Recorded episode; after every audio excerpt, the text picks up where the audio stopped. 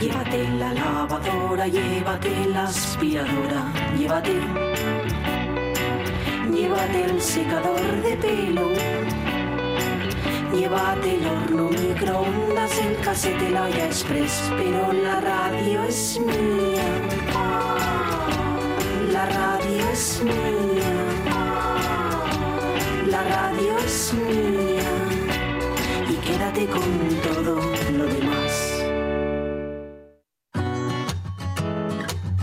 La radio es mía. Con Pachi Poncela.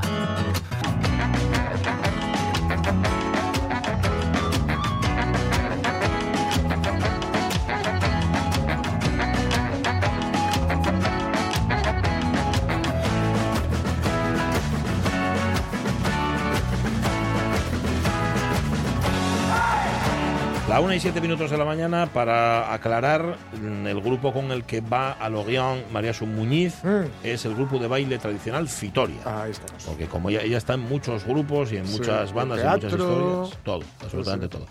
Y entonces, pues nada, que lo sepáis, que van allí y que nosotros vamos a tener corresponsal allí, Pues sí. corresponsala allí en, en- Luxury. Allí.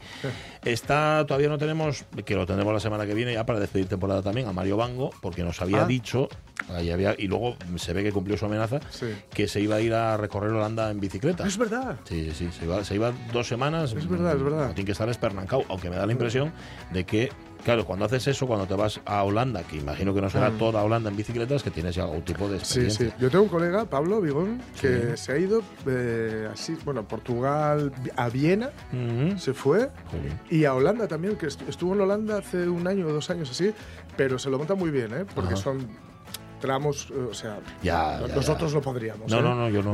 pero Ya te- pero estamos de, pero de cuánto, son- como las vueltas ciclistas, de 100 son kilómetros y eso, ¿no? No, no, no, no, no, que Ah. va, que va, que va. 20 y pico, 30, eh, paras a comer, Ujú. disfrutas del. Es decir, no, no tienes prisa, tú te dices, venga, me voy a tirar aquí un mes conociendo el país en bici. Qué guapo. Y oye, él Ujú. encantado. Y Claro. a mí, cuando, la verdad, eh, lo va compartiendo en redes y le, le sigo porque me, me parece algo chulísimo. Yo sería incapaz de hacerlo. No, no, no, yo también. Es que además hay quien aprovecha en verano, o sea, se aprovecha para sacar la bici, que la Mm. tenías ahí medio oxidada, arrumbada, como Sí, el arpa en sí, el poema de Becker. norma- normalmente llena de ropa. Sí, con cosas ahí, sí, o en el trastero, o, Oh, sí, en, sí. o en donde sea que la tienes guardada y que no la utilizas. Y entonces dices tú, bueno, ya llegó el buen tiempo, ya llegó el verano, ya llegó la fruta, voy a sacar la bicicleta y voy a poner a pedalear. Y bueno, y, Claro. el, y el primer día dices, tú, yo esto no os lo estoy contando en primera persona, aunque lo pueda parecer, porque yo no lo hice en la vida, pero claro, te pones a ello y estás de no haberlo hecho en todo el año. Vamos. Y estás y es que montas un Vamos. pan con unas hostias. es que Y, no- que dices tú, ¿seguro que esto no se olvida en toda la vida? Porque, porque te empieza a la, la bici olvida. a cimbrear. Yo ya doy fe, ya lo hice aquí, vuelvo a hacerlo otra vez, que en efecto tú intentas volver a andar en bici. Luego seguro que lo coges. Sí, ¿eh? luego lo, le, le vas cogiendo. es una cuestión de sí. ponerte a ello y seguir intentándolo y demás. Pero yo recuerdo haberme puesto a andar en bici después de, yo qué sé, 20 años Sí. o más. Puede Sí, que más, 30 años sin andar en bicicleta y caí tres veces. Y la, Claro. ya no va a haber una cuarta. o sea, Claro, estas claro, claro, claro, claro. Yo en moto monté tres veces y Fabé tres veces. Sí, ¿eh? Dije, ya está, he captado el mensaje. Ah, yo, Motocicleta. yo subí, pero, pero claro, cuando alguien me llevaba. Yo dos Son- me llevaban, una, y una la llevaba yo y fue la, fue la más rápida. Sí, ¿no? O sea, por segundos. No, a mí cuando me llevaron, lo único que hubo que lamentar daños personales en la persona que me llevaba, en las costillas. Oiga, apretaba y tal. Y, y además me decía la persona que iba delante, no, pero tú sígueme a mí, inclínate cuando me Sí, inclino. Yo, yo sí. qué sé cuándo te vas a inclinar, gallo. tío. ¿A mí qué me estás contando? Y, sí, Como me- bailar, tú pégate a mí Sí, donde sí. yo te lleve. Ese es el problema, Sonia Villaneda. que Es como bailar. Y Es saber como la bailar. incapacidad que tengo yo para coordinar movimientos. A mí me cuesta un montón. Bueno, pues eso, que no hagáis el tonto, que si os queréis poner modo verano y queréis sacar la bici, que primero que calentéis un Mm. Eso poco. es, ¿Vale? Que si no, no, que no lleve plan. ¿Qué más os iba a contar? Em, ah, sí, que hoy es San Juan. Eh, Que hay fogueres por toda Asturias, que antes lo comentamos, luego repasaremos alguna respuesta más del Facebook. San Juan y Santa Alicia. Ah, también. Que lo digo porque Alicia, precisamente, Sí. manda un saludo a todas las tocallas. Ah, mira. pues le, le voy a mandar un mensaje a nuestra operaria, Alicia Suárez Hulton, que también está Mm. hoy de santo. Fíjate, no lo sabía yo. Mira. Mm, No, yo tampoco. Fue Ya, ya, leyendo ya. Sus, las contestaciones del Facebook. Claro, es que es una, es una es un fastidio cuando te Ah. toca ser santo a la vez que un santo Que principal. uno- Que un gallo como este, Claro, claro. San Juan, San Juan Bautista Claro, y todo claro, esto. claro. Claro, si te toca, yo qué sé. San Pedro, que es la semana Oh, que viene, San ¿no? Pedro, ya me dirás tú. Si, si es San Filemón, por ejemplo, pues que todavía tienes alguna chance, ¿verdad? De primero de que te vayan a respetar y que te vayan a rezar. Pues sabéis que además a ti te ponen en segunda o en tercera si no te rezan ni blas. O sea, claro, si tú eres un santo de esto, que está en el cielo, que lleva toda Oye, la menos vida... que trabajo. Bueno, menos trabajo también, pero entonces ya, ¿para qué es santo? O Claro, santa. Si no, claro. te van a rezar, pues entonces ¿para qué? Y entonces te va- vas como perdiendo en el escalafón y, y ves, por ejemplo, estás en la presencia de Dios y Dios dice, ¿cómo era el tu ¿Cómo era- nombre? qué, qué había hecho este? ¿Qué- qué- el caso es que me suena. El milagro aquel de convertir a los leprosos en peces y de no, no. y es mejor no eh, tenerlo. ¿El Yo no qué? tengo santo. Es verdad, Sonia no, No no es santo. Hombre, si quisiera rusos de- y quisiera y Rojo. quisiera, tendría que celebrar Santa Sofía, Ya. Ah, bueno. porque es el, el- Sí, sí. el ¿Se diría homónimo? El homónimo. Sí, bueno, el original, digamos, ¿no? Ujú. Que Y- Sofía, que es sabiduría. Como Sí. Sí, sí, sí, sí, Y ya puestos a hacer la tercera sería Antonia. Antón. Ahí ¿Cómo donde Antonia? lo ¿Tú eres tienes. Antonia de- Antonia, del nombre? Sofía y Sonia son el mismo nombre. Pero tú no eres. Ah, tú eres Antonia porque eres Sonia. Vale, es Por que pensé que te llamabas Sonia. Antonia. No, no, no, no. Ya soy María Sonia y De todos los santos. eh, después de la a- a- amarga, ¿cómo era? La amarga discusión con Sí. del cura con mi abuelo. La agria polémica. De la polémica esa, Sí, esa, esa. Claro. Es que y, pues, digo, Sonia Antonia sería como llamarse José José. Sí, José José. El célebre cantante que se llama así José José. Decía que un nombre ruso. ¿Pero dónde se había visto esto? ¿Eh? familia de Ya teníamos una ida y ya bastaba. Sí, señor. Bueno, Y, y luego está también Gil, Gil, Gil. ¿Os acordáis del personaje del libro Los Juegos de la Edad Tardía? ¿No? De- sí, sí, sí. El hay dos personajes, uno Sí. que es eh, en Gregorio Elías y el otro que es Gil. Y al principio no sabes cómo se llama. Y dice, para que veas lo anónimo que soy, mis padres se apellidaban Gil, Gil y me pusieron Gil de nombre. Gil, Gil, Gil. Se llamaba. Luego tuvimos un famoso Jesús Gil y Gil. Sí. Pero eso ya viene más, tiene más que ver con la infamia que Sí, con la fama. eso es. Vale, tenemos una historia para terminar el programa de hoy. Vamos a ponernos serios con ella, Sí. porque tú imagínate que te vas a jubilar y llevas toda la vida metiendo pasta en un fondo, ¿no? En, Bueno, en una mutua. Estás En pagando una mutua, tu, estás pagando tu por ello. Cuando me retire, pues oye, voy a tener un porqué. Tampoco sin echar, ¿sabes? Bueno, la pensionuca La pensionuca, correspondiente. Bueno, pues resulta que mm, más de uno y más de dos abogados, y ya veréis que son, en todo el país hay unas 4.000 familias afectadas, o sea que son más de uno y más de dos. Ostras. Cuatro mil familias, creo que en Asturias. Solo en Asturias. Bueno, luego nos van a Mm, aclarar. Que nos lo ajusten nuestras En invitadas. Asturias 4.000, vale. Que tú te encuentras con que de repente todo lo que pagaste se convierte, es una filfa, o sea, se convierte en que, que- que cobras nada, o sea, es una miseria, una auténtica exacto. miseria. Bueno, pues dentro de un rato van a estar con nosotros quienes encabezan justamente esta, esta protesta, quienes son portavoces, Esther Velasco y Begoña Gutiérrez, para explicarnos lo- en lo que están y para advertir también. Que para fíjate cómo será que, que, que no tuvieron que, mm, eh, que organizarse demasiado. Claro. es un grupo, pero es un grupo bastante espontáneo. Sí, ¿verdad? De, de- Claro. de- Una- del susto que de la llevaron. necesidad, ¿no? Exacto, Mm, exacto. Sí, señor. Pues nada, vaya historia, ¿eh? Para terminar el programa de hoy. Em, decía yo lo de la foguera de San Juan porque hoy tenemos Asturias Historias. Vamos a ir a la prensa, como sabéis, a buscar ahí en la biblioteca y hablaremos un poco de San Juan y de otras cosas. Pero antes...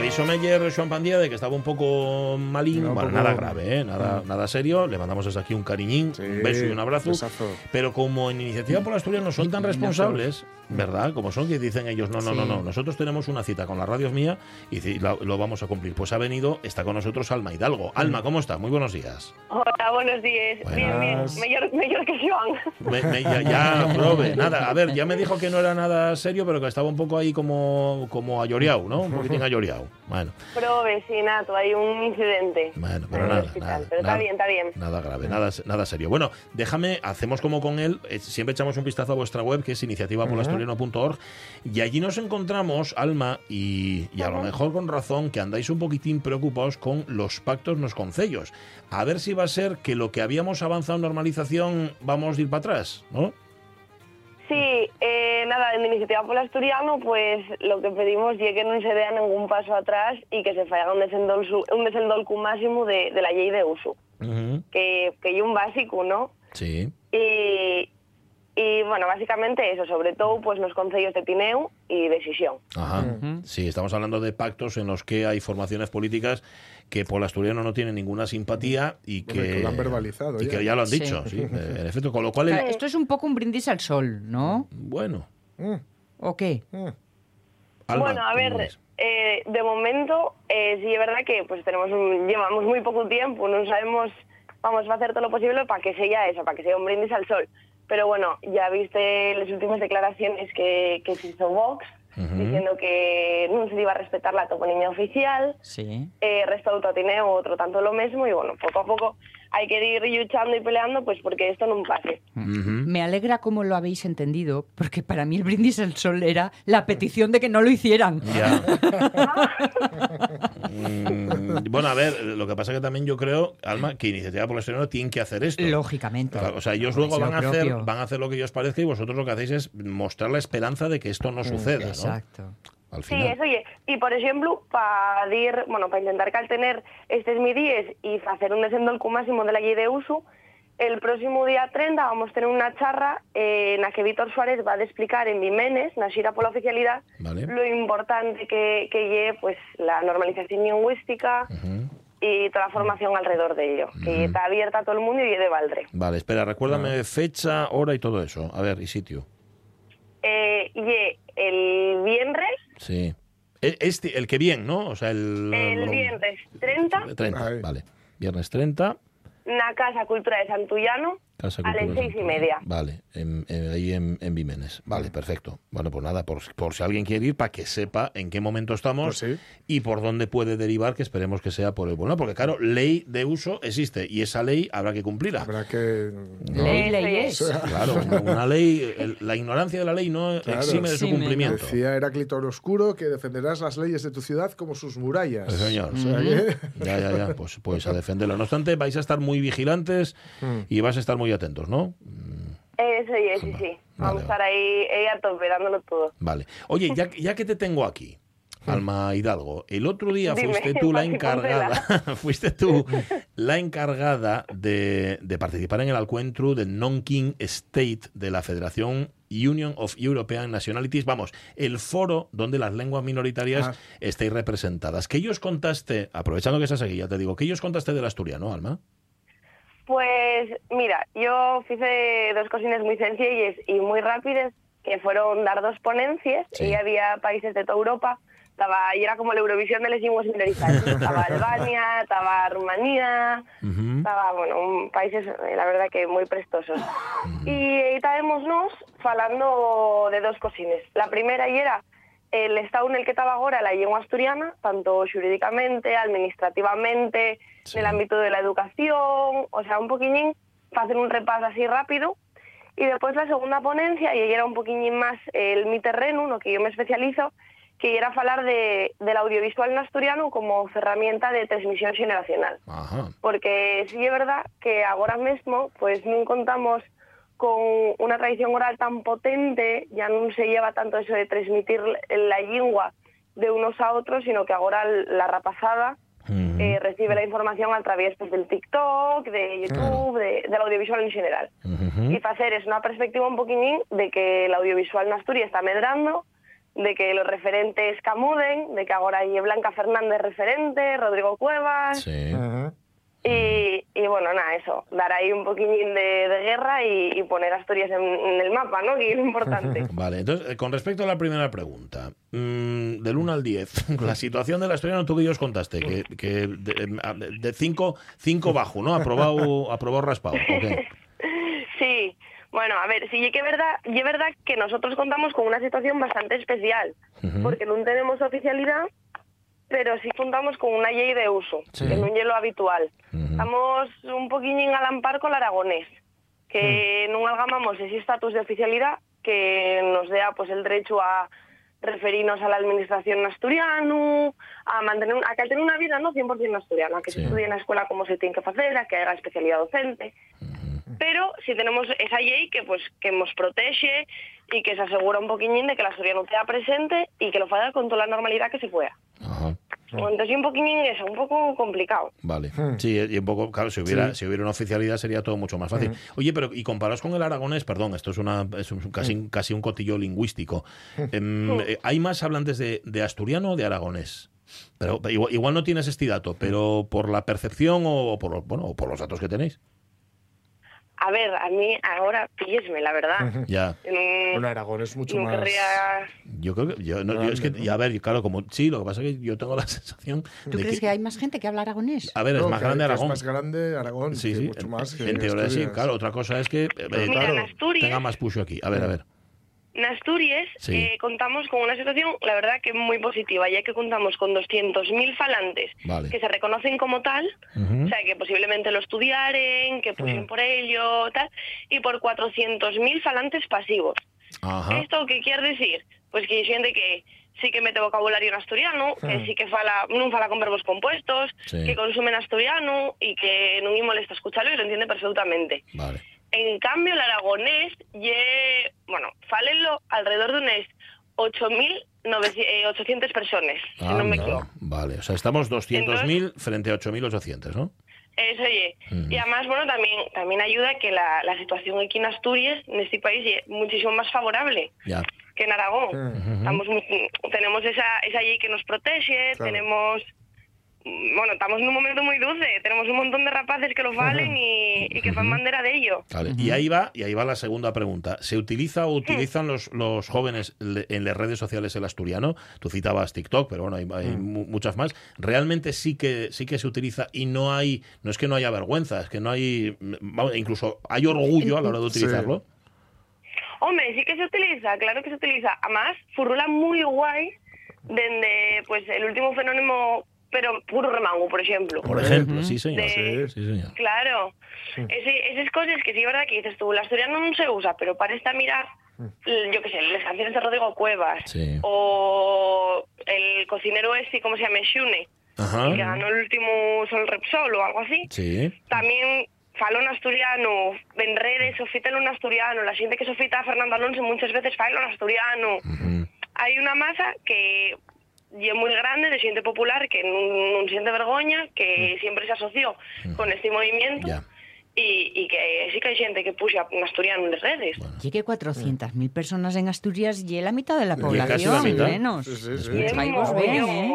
Es mucho, es mucho, sí señor. Pues mira, Puede ser que nos parezca normal que no somos, no nos damos cuenta del- de, de- Sí. de la importancia de la presencia, sí. de lo muy en casa que lo tenemos. a lo mejor, a lo mejor va por ahí la Eso cosa. Bueno, pues nada, con lo cual estamos mal, pero no tan mal. No, hombre, no, por Dios. Vale, vale, vale. No, está bien, está bien. Y, y está, y hay que ponernos en el mapa, que eso es lo que tú decías, ¿no? El estar justamente en esta especie de Eurovisión de las lenguas minoritarias hace que se sepa dónde está Asturias. L- Luego tienen que saberlo también nuestros políticos, ¿eh? Sí. Dónde está Asturias y Sí. cuáles son nuestros rasgos. Eso ya igual ya es más complicado. Igual tienes que ir a darles una charlina, ¿no? Pero bueno, pali, pali que pali, ¿no? Como decía mi abuela. ¿Cómo- cómo, Primero, pali que pali. Pali que pali, qué buena la expresión. Pali que pali. ¿Mm? Y ahora primero metémonos aquí y después ya en el Congreso, estamos a un paso. Bueno, bueno, poco, poco a poco. Oye, pues gracias, Alma Hidalgo, eh, por cubrir, iba a decir yo dignamente, más No, que no. dignamente, Vamos, con honores. a Joan Pandiella. Cuídate mucho. Muchas gracias. Un abrazo. Igual. Buen fin Abrazo. Adiós. Estoy viendo aquí, en efecto, que viene en el Degla. Yo no la conocía la expresión pali pali. Mm. Viene, que es lo mismo, poco a poco. ¿La habéis escuchado? Alguna Sí. vez, sí, muy sí. poco, pero sí, sí la conocía. Viene también, viene también dos variantes, son pali que pali, que es la que utilizaba Alma Hidalgo, Hidalgo, y pali a pali, Mm. que también se puede utilizar. Bueno. Pali a pali me enamoré de ti. Pali a pali, me enamoré de ti.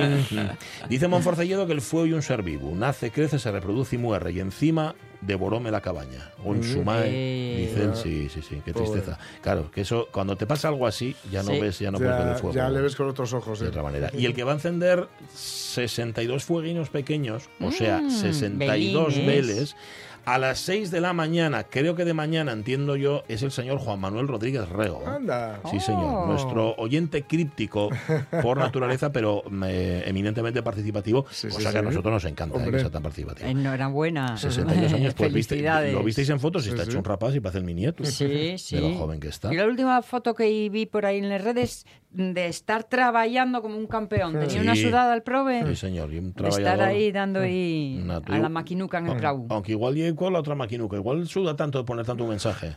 ¿eh? Y de ponerlos así y de, y de ser enigmático. Ah, para nosotros solo. Dice Martín Fernández Solares que como hereje practicante siento bas- bastante respeto por el fuego, siendo consciente además de que es el destino final de este cuerpo serrano. Dice, o sea que Martín ya cuenta con que lo vayan a quemar o en la hoguera o en el infierno. Sí, señor. Y dice Alicia, que, que es su santo, experiencias malas con el fuego tuve más de una. De niña estaba en la estación de Viella con mi padre y tenían una estufa de carbón muy grande para que reavivara. Perdón. Muy grande, coma. Para que reavivara, le echaron un chorro de petróleo. Sí. Madre del alma. Y me asomé. Em, de repente pegó un fogonazo la, la estufa que me chamuscó todo el pelo y las pestañas. Otra vez, dice, con una vela en un tiesto de plástico, se torció la vela, se prendió el tiesto y la que se pudo liar. Y otra vez, la que tiene una más, con la sartén, que se preparó una avería importante en la cocina. Alicia. Tremendo, ¿eh? Sí, sí. La hoguera de San Juan la disfruto mucho porque estoy de santo y por último me voy a la hoguera. O sea que, vale, está muy bien. Mm, yo siempre me acuerdo una vez que a mi madre se le quemó una sartén Ujú. y que tuvo, es que yo no sé por qué lo El hizo. instinto. Tenía detergente en polvo Sí. y le echó detergente en polvo encima y, y, y se apagó. Pero y, cuando le preguntaba a mi madre que por qué lo había hecho, dice, no sé, porque era lo que tenía más a mano. O sea, le vino una especie de inspiración. Sí, sí, sí, sí. Menos mal que Instinto. no... Instinto, instinto. Sí, sí. Ahora está, se recomienda mucho bicarbonato Sí. ¿Eh? Mm. para extinguir Bueno, el fuego de la no, es que sartén. para el ardor es estupendo. Hombre, claro. Yo lo tomo siempre. La 1 y 28, pues mira, más fuego. Mm. Sí, Asturias Historia, sí. Eso es, eso es. Es que no te lo dije, ¿eh? Vale.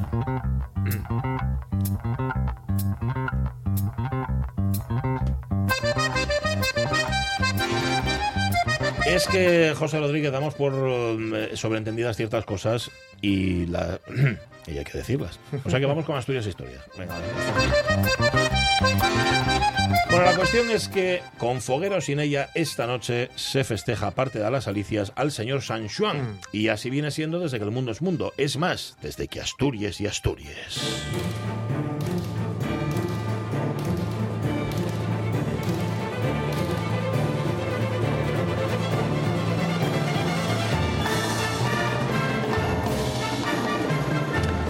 Ver, tirando un poco a voleo, llegamos a la voz de Asturias del 24 de junio de 1930 dispuestos a hacer la crónica del festejo, o sea, la crónica de San Juan, porque claro, es el día siguiente, es el 24.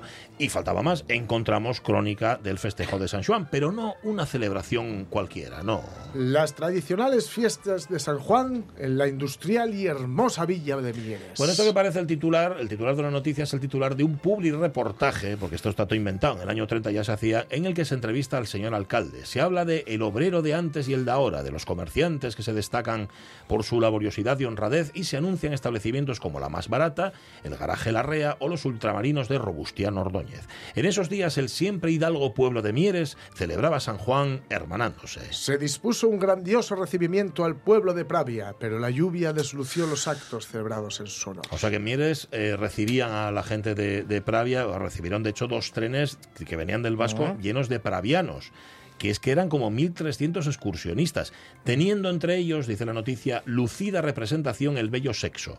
En fin, eh, o sea que había pravianos y pravianas. La Comisión de Festejos Mirense les había reservado un prau a tal efecto, pero se puso a llover. Hemos sufrido la decepción grande, el dolor mayor aún de tantos huéspedes desconocedores de nuestra villa nos hubiesen que no, hubi- de que no hubiesen hallado las satisfacciones y alegrías, no poner una coma ni aunque lo maten, No. que un día de sol les hubiese proporcionado.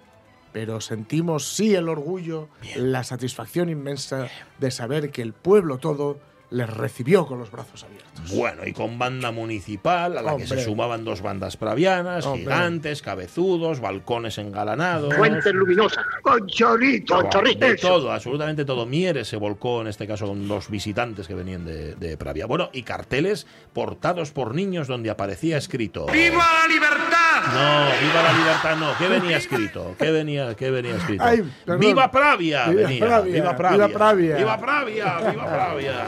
Y la libertad. Y la libertad también. vale. A ver, no todo eran fiestas en Mieres, ¿No? ¿eh? hay, hay cosas que no cambian. Aquí tenéis lo que les ocurre a quienes pretenden trepar en la vida sin pensar en las consecuencias. En la casa de socorro, por el practicante de guardia, señor Barriales, fue asistido en la tarde de ayer el niño Manuel Suárez, de 12 años de edad, vecino de Cuesta Abril, que presentaba la fractura de la clavícula y herida contusa en el parietal derecho, lesiones que se las produjo al caerse de un cerezal. Ah, amigo, es que ayer igual que hoy no hay cereces más ricas que les del vecino. Ya. Sí, señor. Pero bueno, no todos los guajes son iguales, los hay que aspiran a más altos ideales. Por ejemplo, estos guajes de Morcín. Primera comunión. De hermosísima puede calificarse la fiesta que en nuestra iglesia parroquial tuvo lugar el día 16 de los Corrientes. Se iban a acercar por primera vez a recibir el pan de los ángeles varios niños y niñas convenientemente preparados por nuestro celosísimo e incansable párroco. Ahí lo tenéis. Todos muy devotos y recogidos, dice la noticia, recibieron la comunión de manos de don Vicente Martínez, que una vez más, hizo gala de su bien ponderado celo y desprendimiento, unos pelotas en este periódico, e invitó a la chavalería un suculento desayuno. Sí, señor, porque la comunión, como los análisis de sangre, debe hacerse en ayunas. Enhorabuena, por lo tanto, a todos los niños y las niñas y nuestra felicitación, dice la noticia, a las cristianas familias, porque esto era en el año 30 y antes de que llegara la República España era un país en gracia de Dios. Ah, claro, claro. Lo merece, sí, Hombre, señor. Por, por supuesto, la base luego ya llegaron los rojos y ya sabes lo que pasó. Bueno, ojo, ojo, que para esto de repartir la gracia divina no hay lugar, horario ni fecha en el calendario, ya sea en la iglesia o En la cárcel, Ajá. la comunión pascual. Ayer se celebró en la cárcel el acto solemne de suministrar la, comuni- la comunión pascual a los presos y reclusos. Administró el pan de los ángeles el señor obispo de la diócesis, asistido del canónigo muy ilustre señor don Rufino Truébano, madre mía, Sí, sí. y del señor cura párroco de San Pedro de los Arcos. fueron varios juntos, por si acaso, fueron en comandita, ¿no? Los tres, era casi como un torero y su cuadrilla. eh, No me des la espalda, no me des la No, no, no, cuidado. Bueno, se les veía muy devotos, ¿eh? Que lo sepas, a los reclusos, aunque quizá la clave de tanta devoción la encontramos al final de la noticia. Los reclusos, una vez terminado el acto, fueron obsequiados con un desayuno extraordinario. Amigos, el pan de los ángeles no está mal, pero el pan con manteca está mucho mejor. Naturalmente, como debe ser.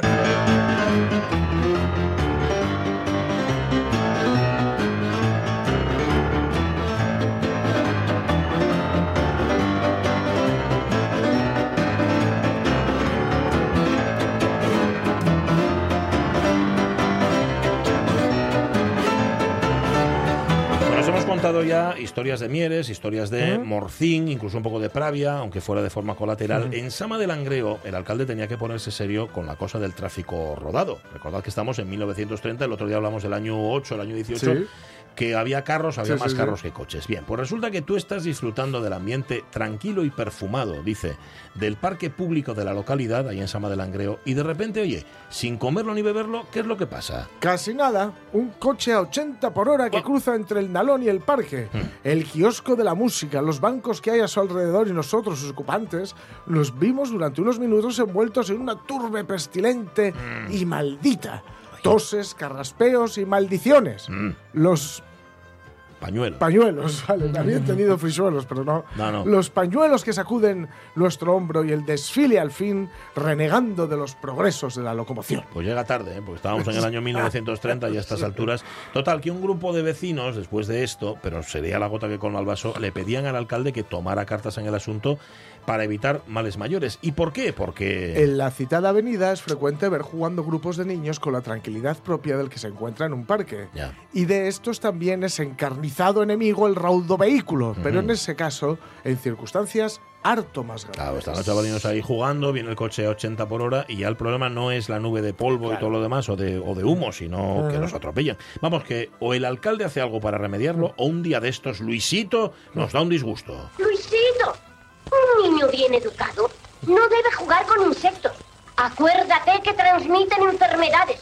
Ay, ¿Cómo habrá que decir a este niño que se esté quieto donde se le manda? Ay, Luisito. Por Dios. Bueno, hay mucho, como siempre, en la crónica de sucesos. Sabéis que nos gusta, somos particularmente devotos. Eh, no vamos a indagar. Vamos a hacer como tú, Sí. Jorge Alonso. Vamos a quedarnos sencillamente Titular. con el titular. Eso es. El primero. En una misma casa de la carretera del Cristo se cometen tres robos. Ajá. Este es el titular. ¿Fueron tres robos a la vez? ¿Fueron de forma consecutiva? ¿Fueron los mismos autores? Bueno, dije que no queríamos saber más, pero es que no, no pude evitar mirar la noticia y habían sido en la misma casa, pero habían sido de forma consecutiva. Ah, vale. Eh, Y, Días y- diferentes. y no, Ah. El mismo día. Ah. el Ah. mismo día, pero que habían entrado y luego entrado y luego entrado. Y los mismos, ¿eh? Caray. Eso huele a un inside job. ¿eh? Mm, Sí, no lo sé, algo así, que igual alguien de dentro, ¿no? Quiero decir, vale. Sí. Bueno, pues este era el primer titular. Vamos con el segundo. Crónicas judiciales. El joven Bautista prende fuego a la cabaña. Y ahí lo vamos a dejar. El joven Bautista prende fuego a la cabaña. No sabemos muy bien a qué se refiere. Si la, la cabaña no viene entre comillas, ni parece No, que sea no, un no, nombre. no, No, no, es la cabaña la suya. cabaña. Mira, en Puerto de Vega, los antepasados de Pablo Fernández se daban al arte dramático, organizando en el casino una velada teatral de aficionados en la que las dos sociedades culturales, dos, ¿eh? que había en Puerto Tela. de Vega, cuidado, confraternizaron en cordial camaradería. Lo más distinguido de Puerto de Vega, dice la noticia, asistió al festival. Marido modelo, comedia en un acto de ambiente distinguido, no pudo estar mejor interpretada por los jóvenes Antonio Méndez en Don Justo, Doña Belén en la señorita Auristela Fernández Rodríguez, Sí. el matrimonio joven, Fer- Fernando y Filomena, estuvo a cargo del estimado amigo nuestro Carlos Celaya y la encantadora señorita Elisita Jiménez Cerra, que también nos deleitó con su arte fino y delicado en un hermoso, no- en un hermoso monólogo llamado Fea, Tal cual. donde estuvo excelente, cosechando aplausos y simpatía a granel. Bueno, esperemos que no se haya metido mucho en el personaje. O sí, a lo mejor igual ese fue Bueno, el motivo del éxito. Está bien porque es un hermoso monólogo que se titula Fea. Tiene, tiene su gracia el periodista. Bueno, y eso fue solo el principio de aquel espectáculo porque aquello de Puerto de Vega, bueno, siguió hasta las tantas con sainetes, con diálogos, con monólogos. Entre ellos uno en asturiano, fíjate ahora que estábamos hablando de la, del uso del mismo, titulado Bartuelo va pa' La Habana. Pero no para La Habana, sino para Ah. La Habana, tal cual, con B-A-N-A, tal Sí. cual. La gente se lo pasó en grande, o como dice el cronista. Los aficionados demostraron arte, gusto, sin doler sacrificio. Explícalo tú, niña. Vaya. Ea. Ya. Ahí está, fue tremendo. Bueno, yo, yo tampoco, pero esto es lo que, lo que dice la, la crónica, es decir, yo tampoco me hago, no me duele sacrificio, quiero decir. Eh, la crónica deportiva se hacía la siguiente pregunta. ¿Volverá Cuché? El Cuché de Chuche, antes. Chuché, perdón. El Chuché de antes. El de los sprints bellísimos y profundos. Aquel extremo que era un artista en el pase, en el shoot y en el centro. Volverá Chuché. Bueno, a ver, ¿Eh? Chuché estaba un poco. Chuché estaba un poco achuchado, el prove. Había tenido Vaya. que pasar por el quirófano. A Chuché lo habían operado, dice la noticia, felicísimamente por ese as de la cirugía que llaman todos Don Paquito, que para ser un as de la cirugía podían llamarlo Don Francisco, por lo menos. Bueno, Chuché era, atención, ni más ni menos que el extremo derecha del Real Oviedo, José María Velasco Álvarez, que debutó en la primera temporada del Club Carballón, la 26-27, y que estuvo a punto a punto de jugar en la selección nacional. Pero una lesión de menisco, imaginamos que es de esa de la que lo operó Don Paquito, lo apartó de los campos con tan solo hay 20 años. El bisturí que taladró el músculo del que fue formidable jugador. Llegaría a ser considerado como monumento nacional si devolviera al deporte olbetense el que fue una de sus más aplaudidas figuras. Pues no, no, fue así. Es decir, ahora al lado del Cristo del Ananco habría un monumento al bisturí de Don Paquito. Pero, Pero- no fue así. ¿Por qué? Porque Don Paquito no pudo hacer nada. Eso sí, mucho cuidado, porque Chuché seguiría vinculado al Oviedo toda su vida. Chuché fue tres veces presidente en los 60 y en los 70 y el tipo que fichó, atención, a Vicente Miera para el Anda. banquillo. Ya sabéis que Vicente Miera fue el entrenador que logró el ascenso de los azules a primera división. Así que orgullosos de Chuché. Es un fenómeno. Totalmente, totalmente. Y oviedista, ¿eh? Y oviedista. Mira, en la Felguera estaban con la mosca detrás de la oreja. Habían contratado al español de Barcelona para un torneo de fútbol en el que también estaban el Oviedo y el Sporting. Pero la organización se temía que el equipo catalán viniera con el segundo ¿eh? o el tercer equipo y se dejara en casa las figuras. No obstante, el cronista de la voz de Asturias quería tranquilizar a la afición. El español de Barcelona viene porque está contratado en firme, Ay. con la condición terminante de hacerlo con todos sus mejores elementos. No llegaron los nombres, pero sí un telegrama garantiza- garantizando el desplazamiento de Padrón y Zamora. Sí, cuida porque, claro, decís el español de Barcelona es que tenía de portero a Zamora. Zamora. Ni más ni menos. El Es- Zamora. El Zamora, el insigne portero don Ricardo Zamora, que según el cronista era de enorme valía, pero bueno, no tanto como para considerar al español Zamora y 10 jugadores más, ¿no? ¿Qué haría solo Zamora ante el Real Oviedo y el Real Sporting? Pues sencillamente iniciar el viaje de regreso con un descomunal fardo a las costillas conteniendo tantos goals como minutos durasen los dos partidos. Bueno, imagina. Goals en lo goals, original, ¿eh? goals pone, sí, sí. Es que, claro, luego fue el, el efecto acción-reacción. Sí. Hasta los años 30 se utilizaba el inglés para todo, los Sportman, Claro. los goals, todo eso. Y a partir del franquismo, pues no se podía utilizar. claro, claro. fue Balompié, justamente al revés. ba- balonmano. Em, imaginamos que don Ricardo Zamora jugó finalmente en la Felguera. Lo que Mm. no sabemos es cuántos goals recibió. Pero bueno, eso ya lo buscamos otro día. ¿eh? No sabe cómo lo siento. Bueno, es que no puede ser todo. Mira, Mm. íbamos a cerrar con fútbol, pero este aquí que revisando el ejemplar de la voz de Asturias por última vez, pues si se nos había quedado algo, ¿no? Mm. Nos encontramos con lo que podríamos calificar de festival del adjetivo al por mayor en apenas unos centímetros cuadrados, tal profusión de adjetivos calificativos que casi no dábamos crédito. Y todos en la sección Notas de Sociedad. A ver, para empezar. Con motivo de nuestras fiestas y al lado de la familia de los señores de Fando, se encuentra en esta villa la distinguida señorita Angelita Herrero, acompañada de su hermano Vicente Cajero del Banco de España en Valladolid. O sea, la señorita Angelita es distinguida, es distinguida señorita frente al hermano Vicente, que es un vulgar cajero. Aquí se ahorran el adjetivo, pero, pero veréis, veréis, veréis. Procedentes de la corte se encuentran en esta villa nuestros estimados familiares don José Algora, quien acompaña a su apreciable esposa doña María Menéndez. Ajá, podemos entender que los familiares sean estimados, dice, estimados familiares y no queridos, pero ¿qué significa que la esposa es apreciable? ¿En qué sentido es apreciable? Su apreciable esposa, doña María Menéndez. Sin embargo, el culmen lo encontramos un poco más abajo, en esta nota fechada en Cangas de Onís titulada Grata visita. Hemos tenido el gusto de estrechar la mano de nuestro querido amigo, el filántropo y caritativo señor don José Redondo, que procedente de la República de Chile se propone pasar la temporada de verano en el alegre y pintoresco pueblo de Caño, al lado de sus familiares. Nos place grandemente que tan distinguido caballero se halle tan contento y considerado como merece en este rincón de la patria chica. O sea que empieza con grata, sigue con querido, filántropo, caritativo, alegre, pintoresco, distinguido, Este- contento y considerado. Esto en dos párrafos, ¿eh? Tiene adjetivos el chico. Totalmente. Sí, sí. Se ve que de aquello los adjetivos los regalaban. O que Sí. tenían mucho papel que rellenar a base de. Ursiladas y mamarrachadas. Ahí está.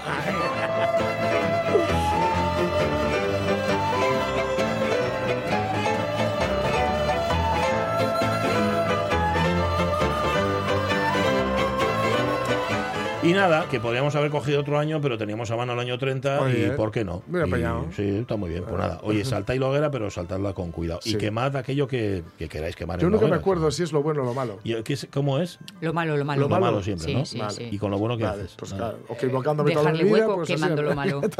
O sea que, Jorge, tú llevas quemando lo bueno. Eh, yo la verdad es que he ido cambiando a lo largo de mi vida, pero, pero claro, me, estoy explicando muchas cosas. Ya, ya, ya. Pues hasta Se supone que al quemar lo malo dejas hueco para lo bueno. Ah, vale, Ese claro. es Es el como cuando limpias un armario y dejas sitio para, lo demás. Oye, em, una recomendación musical que os quiero hacer, dejadme, porque es que lo, estuve, lo escuché hoy por la mañana con Roberto Pato, a nuestro muy querido Manuel Paz, em, Mm. hablando de un espectáculo que, que ha programado la OCAS.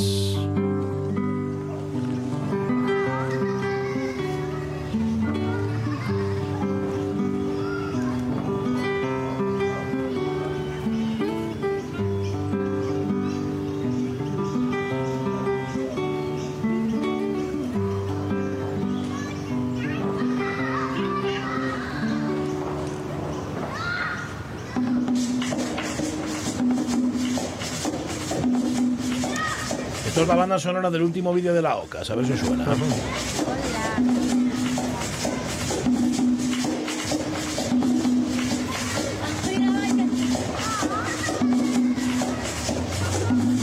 Esto suena, ¿no? Pero va a sonar más. Espera, Sí, espera. sí. Ahí va. ¡Ojo!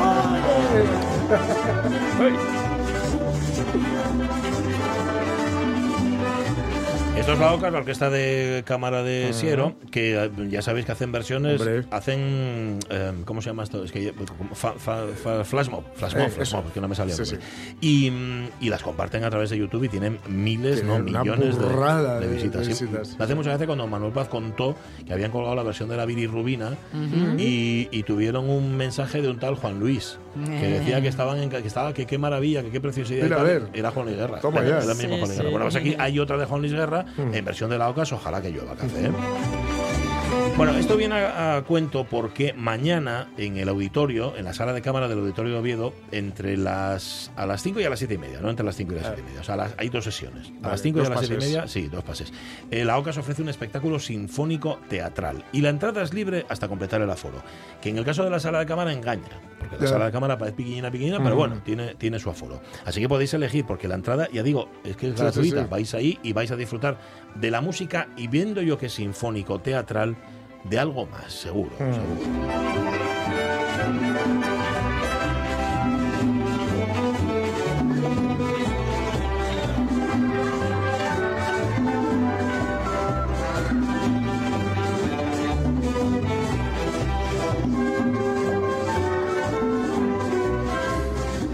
Ahí lo tenéis, acordaos, ¿eh? Es la OCAS, la Orquesta de Cámara de Sieros, sala de cámara del Auditorio de Oviedo, a las 5 y a las 7 y media. El horario que prefiráis. Igual con los más pequeños a primera hora a las 5, Sí. y luego si vais los mayorinos o los que ya sois adultinos, podéis ir a las 7 y media. Entrada libre hasta completar aforo. No os lo perdáis porque lo vais a pasar bien, sí o sí. Y es que yo he visto tantos, tantos espectáculos de la OCAS, Sí, sí, sí. Sí. ¿verdad? Sí. Y nunca, yo no recuerdo haberme aburrido Tienden a, nunca. ser, tienden a ser infalibles. Sí, sí, sí, sí, suelen funcionar francamente bien y, y dices, uy, qué bien lo pasé, y cómo pasó el tiempo y qué rápido y todo, ¿no? Bueno, Em, pongámonos serios.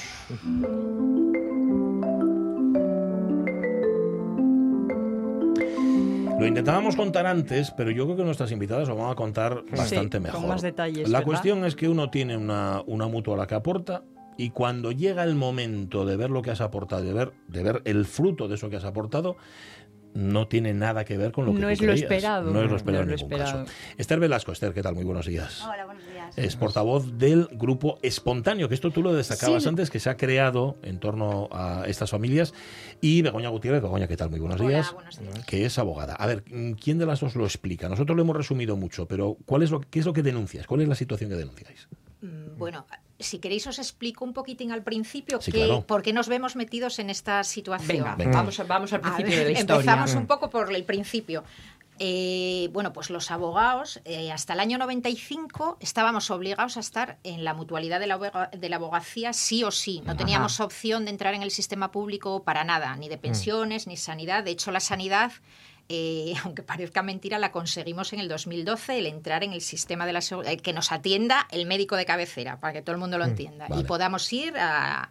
Bueno, independientemente de esto, este sistema era pues como un sistema de previsión específicamente para los abogados. Los Vale. procuradores también tienen el suyo, en- tenían el suyo en el mismo sistema. Y muchos profesionales también, porque esto era una organiza- organizado por los colegios profesionales. Entonces, no teníamos opción. O sea, tú te colegiabas y automáticamente entrabas en ese sistema de mutualidad.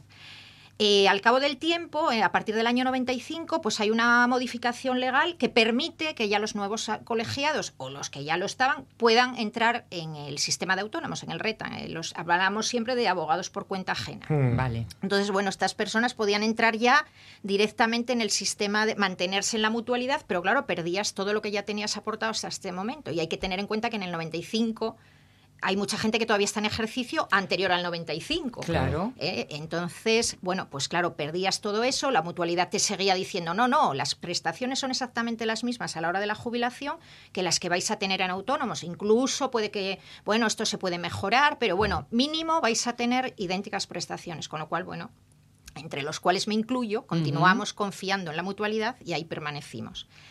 En el, 2000 en el 2005 esto pega otro vuelco ya, que es el definitivo, y eh, la mutualidad como caja de previsión para los abogados, donde los, ma- los jóvenes pagábamos para los eh, más mayores, que ya como el- lo mismo sistema que la seguridad social, Sí, sí. desaparece y se convierte ya en un sistema que es fondo de pensión duro y duro, de capitalización personal, donde cada uno va a cobrar de lo que aporte.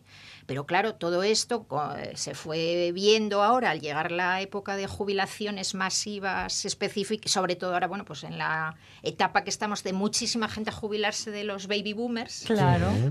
Y estamos viendo que las jubilaciones rozan los 400 euros en el mejor de los casos.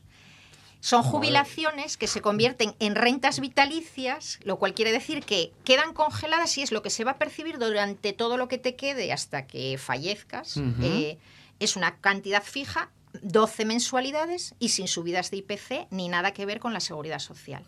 ¿Esto es legal? Es la primera pregunta que a mí se me Sí. ocurre. Es legal porque se hizo así, se, la ley lo permitió, el Estado lo permitió. Lo que sí nos obligan es est- a estar en uno de los dos sistemas como mínimo. O bien estás en la seguridad social, o bien estás en, la- en la mutualidad, o hay gente que fue muy lista y que lo hizo muy bien, se pasó a la- a- al sistema de la seguridad social y mantuvo Y como un fondo de pensiones claro. en la mutualidad. Pero es un tema complementario como el que puede tener cualquiera, pues para complementar su pensión, como un tema de ahorro, pero no como lo único. Entonces el problema grande viene sobre todo para aquellos que solamente tienen el tema de la mutualidad y que ahora se van a jubilar y se ven pues después de 40 años de trabajo. Con 400 euros de con pensión y 400 encima no euros, revisable. eh, efe- y 12 mensualidades. no, y que además eh, esto, pues claro, obliga a seguir trabajando. Veréis muchos abogados mayores con el maletín por ahí por la calle. Pues no es que lo hagan por gusto, es que lo hacen porque es que no puedes vivir. Es Pero, ¿y- imposible. ¿y esto cómo os llega de susto? Quiero decir, mm, mm, ¿cómo es que esto No es... se veía venir. Exacto, exacto. Es que, ver, no es que. Bueno, a lo mejor hemos pecado de que mucha ge- te preocupas de otras cosas, lo tuyo tú vas pagando, vas Lo pagando. entiendo, Cuando sí. entras en, incluso la gente joven, en el colegio de abogados, siempre te dicen, pues mirar, la mutua está muy bien, la mutua al principio pagas menos que autónomos en- y más o menos vas a cobrar una pensión, te lo venden así. De hecho, siempre en la mutualidad te lo ponen como que es alternativa al reta. Entonces, tú no piensas mucho más allá, sino que el hecho es que es la alternativa al reta y tú lo ves que es un, es un plan de jubilaciones, aunque ahora no es así. Entonces nos eh, encontramos un poco con que también dentro de poco, tanto autónomos como la mutualidad, ah, va a haber que eh, cotizar según tus ingresos. Y ahí es cuando de repente, a ver qué está pasando aquí, qué está pasando aquí, y empezamos a darnos cuenta, pues eso, de que las simulaciones que nos hacían de lo que íbamos a cobrar no tienen nada que ver. De que tú te esperabas que a lo mejor ibas a co- cobrar una jubilación de 600 euros y te encuentras con que no, con que cuando nos jubilemos, cuando nos jubilemos, a lo mejor no llegamos ni siquiera a una no contributiva. Ajá. Pero eso ha, ha habido, perdón por la pregunta, ¿ha habido algún tipo de, de mala fe? ¿Ha sido un, un error a la hora de calcular? Mm. Digo, porque equivocarse tanto, mm, uno, uno tiende a sospechar. Es que hasta ahora siempre las previsiones nos las hacían como a un 6% y más o menos tú ibas a la web y lo mirabas en la mutualidad en- y te hacían esas previsiones, pero claro, es que ahora del 3 y pico no pasan. No, El- y, y además, perdona que, que- que, Esther, eh, el- el- es que la propia mutualidad, no so- ahora lo están diciendo además, no solamente es que no nos reconozca un mínimo, es Sí. que no nos garantizan la posibilidad de cobrar esas pensiones, porque claro, tenemos que tener en cuenta que es una aseguradora privada, que bueno, pues Que- que puede pasarle cualquier pues, cosa, claro. Efectivamente, o sea, y además te lo calcula eh, todo a los hasta los 67 años. Eh, en la seguridad social tú puedes jubilarte a los 65 si tienes un mínimo de años cotizados. Aquí como si tienes 50 años cotizados. El hecho es que tú, te, los cálculos te los hacen a los 67. Entonces, claro, eh, la situación se vio ahora en esta modificación que dice Esther, cuando se nos, nosotros nos tenemos que adaptar al sistema de autónomos Sí. en todo, pero Sí. luego resulta que las prestaciones no son las mismas ni tienen nada que ver. Y el Estado, esto, bueno, pues ahí se mantuvo, se está manteniendo y de ahí vienen las demandas que ahora nosotros hacemos y que Esther os va a explicar. Porque los han dejado en tierra de nadie, entonces. Totalmente. Ni, ni unos ni otros. Ah, esto no es cosa mía. Ah, bueno, Claro, mira, esto yo ahora ¿no? lo organicé así. Exactamente. ¿Qué podéis hacer? Y ahora lo que estamos intentando pedir es lo que denominamos nosotros, bueno, como habéis comentado, es el movimiento J2, que empezó así como, y sobre todo porque hace poco hubo una, la asamblea general que era de la mutualidad en Madrid, y entonces a raíz de ahí nos estamos como, pues, por redes sociales, nos estamos moviendo, y lo que se intenta es lo que denominamos la pasarela al reta. La pasarela es simplemente que esas cantidades que hemos invertido en la mutualidad que nos lo canjeen por años cotizados Ajá. en el reta. Es decir, yo, por ejemplo, llevo 23 años en la mutualidad. Si es verdad que en un principio pues pagabas menos que lo que Hmm. fuera el reta, ahora más o menos está equi- equi- equiparado. Entonces, pues sería, a lo mejor yo llevo 23 años cotizados, hubiera a lo mejor sido en la el reta, pues a lo mejor 20, pongamos de ejemplo, ¿no? Entendido. Entonces es un poco simplemente eso, que nos dejen pasarnos Mm. al reta, pero sin perder y por lo menos que tengamos años cotizados, era lo que comentaba ella.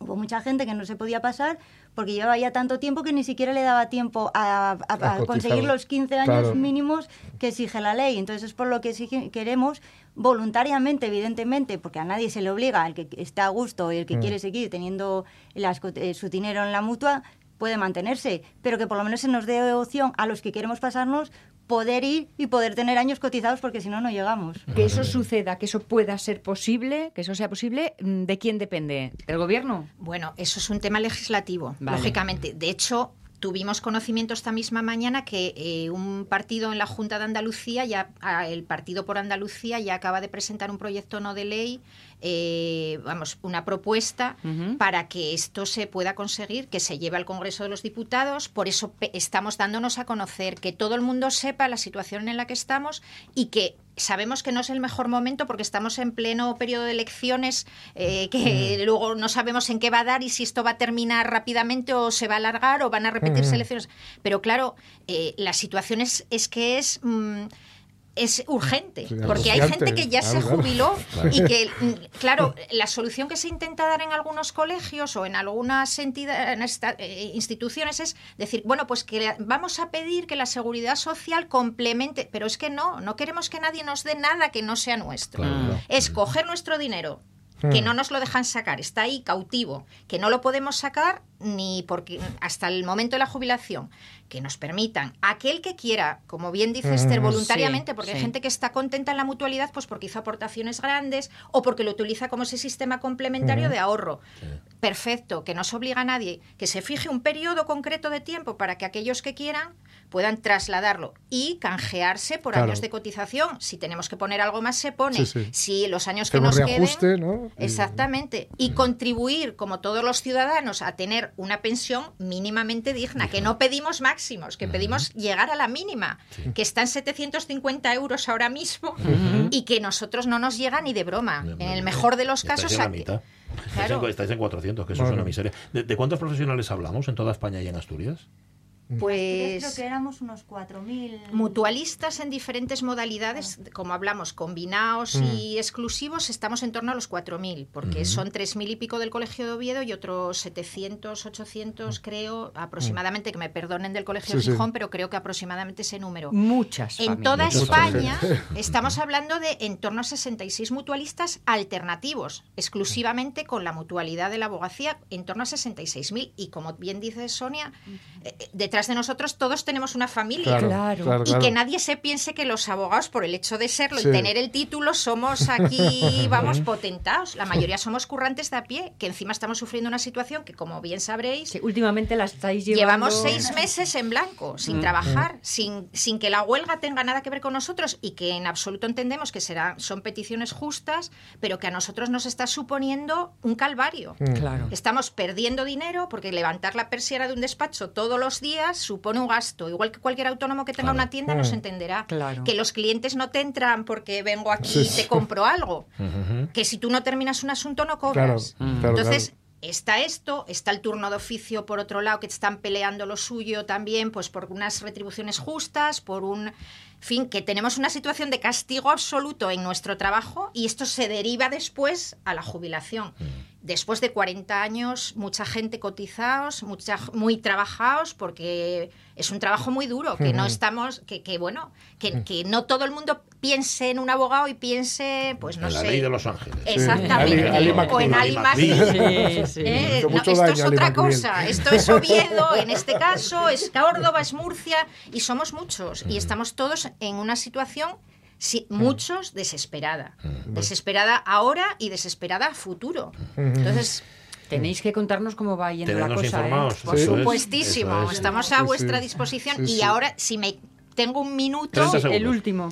decir que hay elecciones en el Colegio de Abogados el día 29 de junio, o sea, lo tenemos ahí. Los candidatos, que son cuatro, hasta la fecha no se han posicionado ninguno de ellos eh, en este tema. Eh, solamente pedimos, y yo personalmente, que no represento a nadie, me represento a mí y a aquellos que se puedan sentir identificados con lo que yo digo, que salga quien salga, que se acuerde que representa a todos los colegiados, no solamente a los que le hayan votado Claro. o a aquellos que defiendan lo que él piensa o cuáles son sus ideas. Está bien recordado. Gracias a las dos, Esther Velasco y Begoña Gutiérrez, y suerte. Con- Muchísimas gracias. Y, esperemos, y y esperemos que nos dé buenas noticias. La segunda edición de Asturias hoy, hasta el lunes a las 11. Adiós.